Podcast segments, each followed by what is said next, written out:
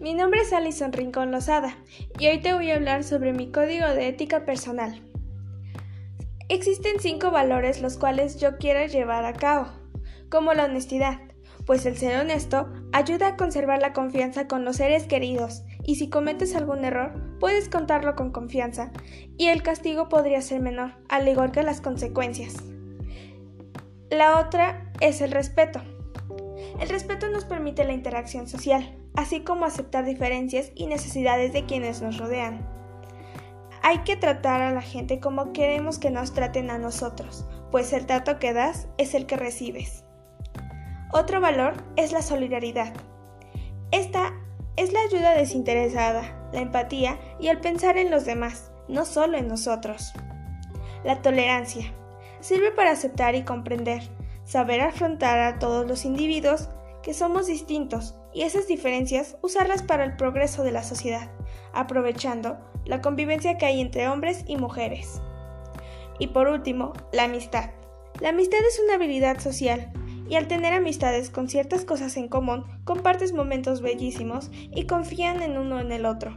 Y puedes contar con que siempre va a estar ahí para ayudarte.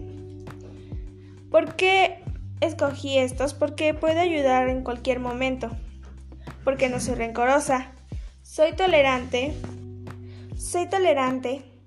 Ayudo a resolver conflictos de manera armoniosa y puedo tener confianza con todos y todos tienen confianza conmigo. Esto es lo que se lleva a cabo en mi casa. En la escuela soy cumplida con mis compromisos, planto mis objetivos y metas, no me rindo jamás.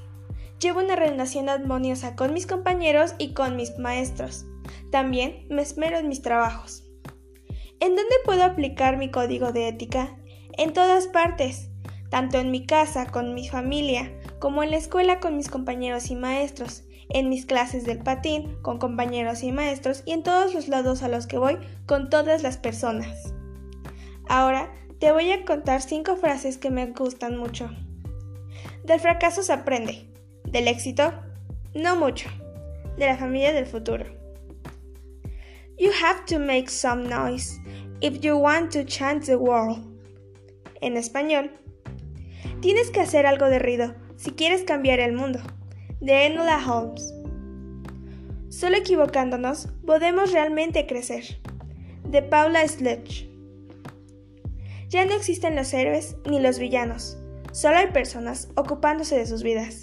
De 5 Hargreaves.